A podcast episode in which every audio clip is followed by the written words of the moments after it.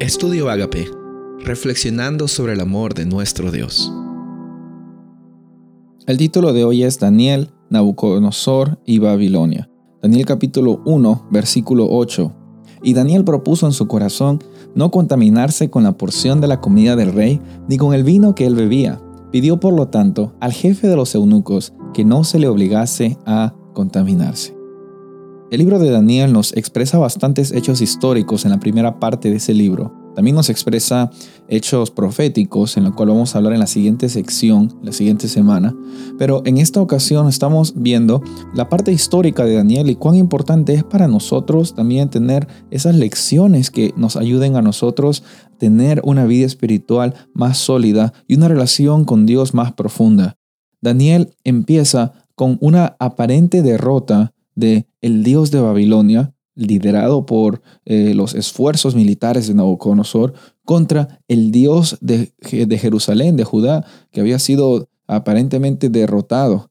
Según las concepciones de los, las culturas alrededor de el antiguo, el antiguo cercano oriente, los dioses más poderosos eran los que conquistaban y los dioses más débiles eran los que eran conquistados. Sabes, nosotros no creemos eso. Según la Biblia, Dios está activamente cuidando de su pueblo, pero si el pueblo de Dios decide alejarse de Dios, no es que Dios los castiga, es que Dios no nos puede proteger. En nuestra vida a veces pensamos que los problemas vienen porque Dios nos quiere castigar, pero nunca se ha tratado de que Dios nos castigue. No está en su naturaleza castigar a su humanidad que Él había creado y también quiere redimir.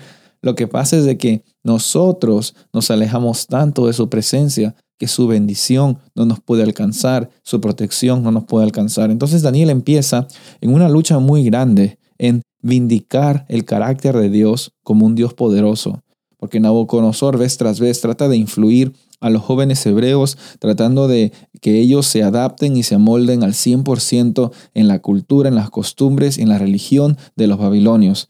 Sin embargo, nosotros también encontramos de que Daniel tenía una relación tan estrecha con Dios, de que sin importar que él estuviese en un lugar diferente, con una cultura diferente, él se propuso mantenerse firme en sus convicciones. ¿Qué es lo que tú haces cuando tienes problemas en tu vida? ¿A quién es que tú recurres? ¿Cuáles son tus actitudes? Sabes, muchas veces nuestra verdadera religiosidad, nuestra verdadera relación con Dios se demuestra en los momentos de mayor crisis. Porque cuando las cosas están bien, muchas veces es fácil decir que nosotros amamos a Dios.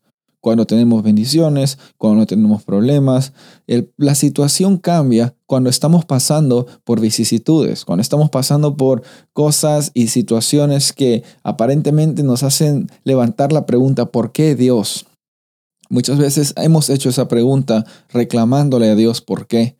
Pero la pregunta que realmente debemos hacer es ¿para qué? ¿Qué es lo que quieres enseñarme Dios? Yo estoy seguro que Daniel tenía sus prioridades tan claras y tenía una relación tan estrecha con Dios que incluso en medio de la conquista de su pueblo, él tenía la certeza de que Dios estaba orquestando algo para que su nombre sea glorificado. Y así lo fue.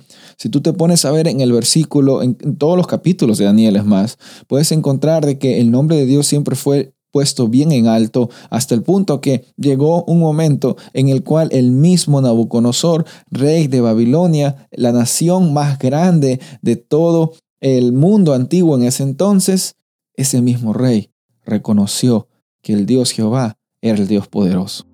Sabes, en momentos difíciles, Dios te pone a ti como una luz y nuestra respuesta es proponernos a mantenernos firmes y fieles a un Dios que se mantiene firme y fiel para luchar con cada uno de nosotros y por cada uno de nosotros.